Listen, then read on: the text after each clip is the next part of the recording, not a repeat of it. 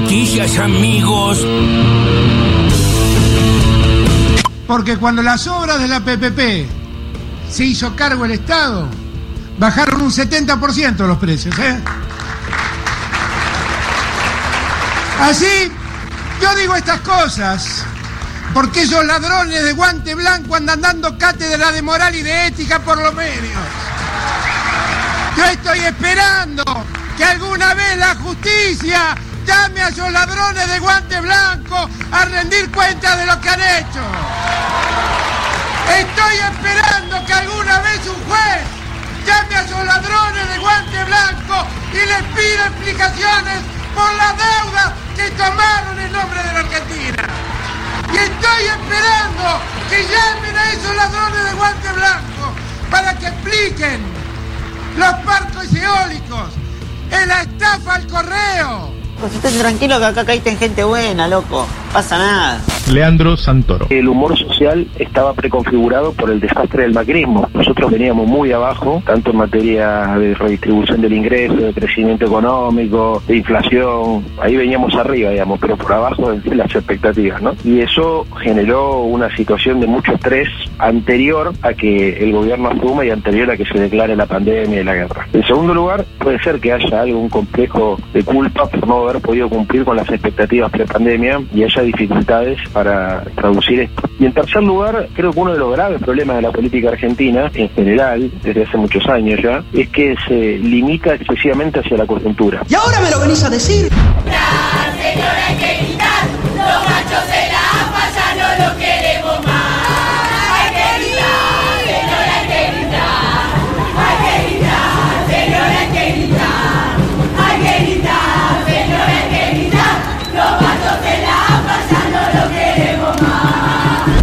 La Argentina tiene que tener ocho ministerios. O sea, ¿podría ser que educación deje de ser un ministerio? Es que tiene que es que tiene que ser un modelo de coordinación, es una cosa distinta.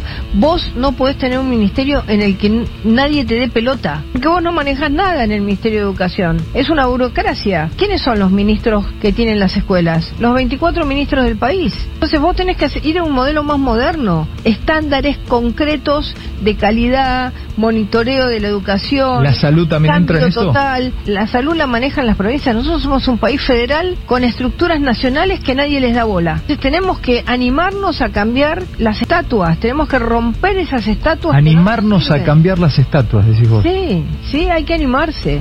Alberto Sileoni, director general de Cultura y Educación de la provincia de, Buenos Aires. Patricia Bullrich y su sector político ha gobernado la Argentina y quizá tiene esa visión del ministerio, el Ministerio de Educación de la Nación 2015-2019. Y la verdad que pensándolo en un ministerio inerme que rompió la paritaria, que desactivó Conectar Igualdad, que no construyó ninguna escuela, que destruyó la formación docente, que concibió a los docentes como sospechosos, quizá ese ministerio sí podría ser un ministerio que debiéramos descartar. ¿Serán amigas íntimas? No sé. Pero no se Eh, las toca porque son está de... separada, Igual es re delicado lo que estás diciendo. ¿Pero por qué? Es re, re delicado porque, bueno, porque, porque nada, porque puede entrar en un terreno, esto es un terreno tan personal, pues, ser ofensivo, Estoy ser te- difamatorio. estoy- No, no sé qué es dar, no sé quién lo dijo. ¿Y por qué no ejerces el periodismo de? Porque no es mi tema. No, pero la ¿vos verdad estoy, con las, cruces estás con con- vos? estoy con las escuelas de, de los ¿Sabes por qué me joden de los los chicos que cruces? no tienen ¿Sabés por gas. ¿Sabes por qué me joden los cruces con vos? Porque no sos buena compañera. De pronto, cuando uno está ejerciendo el periodismo, te cagás toda y empezás a recoger el hilo. No, te no lo me digo cago públicamente. toda. No es la primera vez, Cristina, te quiero mucho. Yo no me meto con Pero quién se pará, acuesta déjame la terminar. gente. Yo no dije acostarse, pregunté si eran amigas Bueno, pero- íntimas, con chavadas de alguno, puestas con el dedo como pasa Bueno, en este para vos, ambiente. vos querés ejercer el periodismo Eh, con eso, yo no. Bueno, entonces no hagamos más pases, ¿sabes por Como qué? vos quieras. Porque siempre me dejas pagando. Pero, Babi, no tengo ganas de hacer más pero no pases te- con vos. No, nada, está. Está, despediste y me tengo que empezar. Auspició este pase. Buen auspicio metió ahí el pase. Sí. Ah, tremendo el pase. Atentísimo el operador, me capó. El operador, el productor, mandá ya, mandá es ahora el momento del auspicio, está caliente, está caliente la audiencia. No, a la mierda. Eh, se picó, se picó ahí entre mm, eh, Pavi Checopar y Pérez, Cristina Pérez. Sí, va, eh, Babi Echecopar, eh, ves, es uno de los que tendría que. Está con poca paciencia con sus compañeros. Ah, Ya le- el otro día le tiró la reta. Sí, sí, es no, verdad. No, no, los compañeros de laburo, digamos, los compañeros de espacio, de espacio, espacio político. político, sí. digamos. Mecha corta, está muy mecha Está corta, muy con, mecha con corta. sus pares. Claro, claro. Bueno, eh, por lo general da la sensación de ser un chabón también, ¿no? De- Sí, mecha- bueno. Mecha corta en gen- eh, eh, históricamente. Igual que horrible, ¿no? Esa- esa- Hasta que esas cosas porque uno no sabe. se cruzó con Navarro. eh, uno siempre tiene como la tendencia a ponerse de un lado o del otro. En este caso, qué horrible, porque no sabes Sí. de qué lado Bueno, ponerte. como no le hay, pasó No hay lado, no hay, No hay lado, lado. chicos. No, no. Recordando que si ustedes tienen el video a mano, recordando esa famosa pelea de Babi Checopar con Navarro, se nota que la persona que tiene que separar, eh, cuando ve que está cobrando Babi, eh, duda un poco. Cuando ve que le entra la segunda Babi, hace como, ay, no, no quiero separar. Le dio un segundo más a Le Navarro. dio un segundo más, le dio otra más. Acomodale le dio de una mano más. Le dio una Es un personaje que hay que prestar atención en ese video. Habló también esta mañana acá en el Destape Radio Alberto Sileoni, el ministro de Educación de la provincia de Buenos Aires, sobre las declaraciones de Patricia Bullrich, a quien también escuchamos, a la presidenta del PRO, en clave electoral. No solo ratificó su candidatura para las elecciones de 2023, sino que explicó que va a hacer reformas sin gradualismos.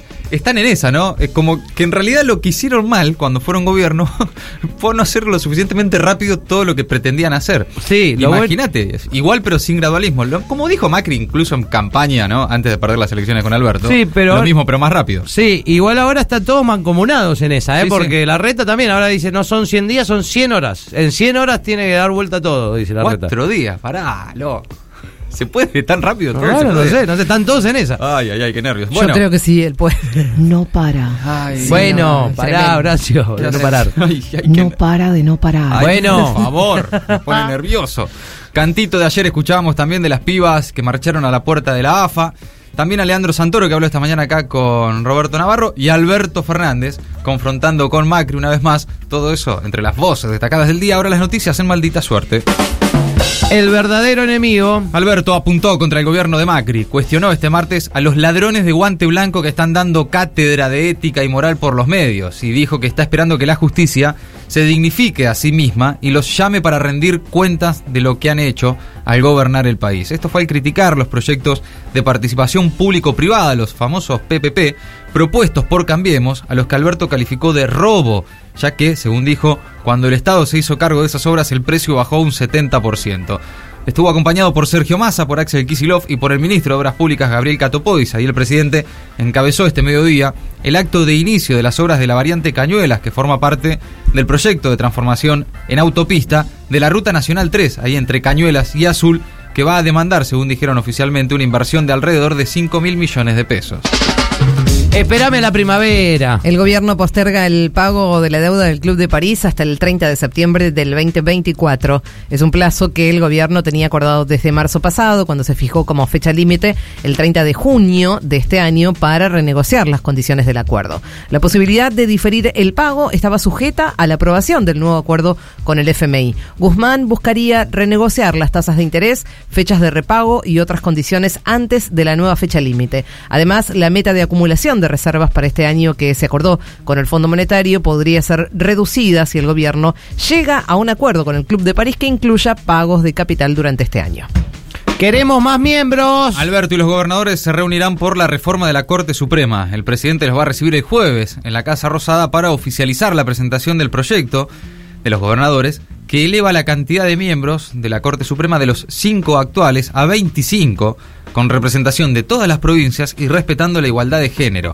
Los gobernadores reflotaron la reforma del máximo tribunal la semana pasada, cuando emitieron un comunicado planteando la necesidad de una Corte más moderna y más eficaz. El trasfondo es la casi certeza que tienen los jefes provinciales acerca de un inminente fallo de la Corte que podría beneficiar al jefe de gobierno porteño, Horacio Rodríguez Larreta, en su disputa por fondos coparticipables con la Nación. ¿Alguien puede pensar en los monotributistas? El Frente de Todos presentó en diputados el proyecto para dar un alivio fiscal a monotributistas y autónomos. La iniciativa impulsada por Sergio Massa propone una actualización en las escalas de estos trabajadores para que no deban saltar de categoría y tributar más por efecto de la inflación. El proyecto propone los cambios a partir del primero de julio. Así, la actualización de fin de año se va a dividir en partes y se le aplicará la inflación del primer semestre. Para los autónomos se propone incrementar la deducción especial en dos veces la ganancia no imponible, entre otras medidas. La oposición marca agenda. Boleta única de papel. La oposición en diputados llegó a un acuerdo y avanza el proyecto. Legisladores de distintos bloques opositores en la Cámara Baja acordaron un proyecto común que hoy presentan en el plenario de las comisiones de Asuntos Constitucionales, Justicia y Presupuesto. El oficialismo ya adelantó su rechazo. La propuesta de la oposición aplicará el modelo de boleta única de Córdoba, con lo que concentraría, todo esto por supuesto en caso de aprobarse en diputados y después en el Senado, en la misma papeleta toda la oferta electoral a nivel nacional, es decir, presidente y vice, diputados y senadores nacionales. Magistradura. Avanza también en diputados el tratamiento de la reforma del Consejo de la Magistratura. Hoy es la tercera jornada de reuniones informativas del proyecto oficialista que propone elevar de 13 a 17 el número de integrantes del or- organismo, crea cuatro regiones federales para su funcionamiento y considera que su presidencia no tiene que estar en manos de la Corte Suprema de Justicia. La iniciativa tiene media sanción del Senado y el oficialismo busca consensos para aprobarla en diputados. Las alertas que nunca cayeron. La justicia renovó hasta 2027 las circulares rojas de Interpol por los iraníes prófugos en el atentado a la AMIA.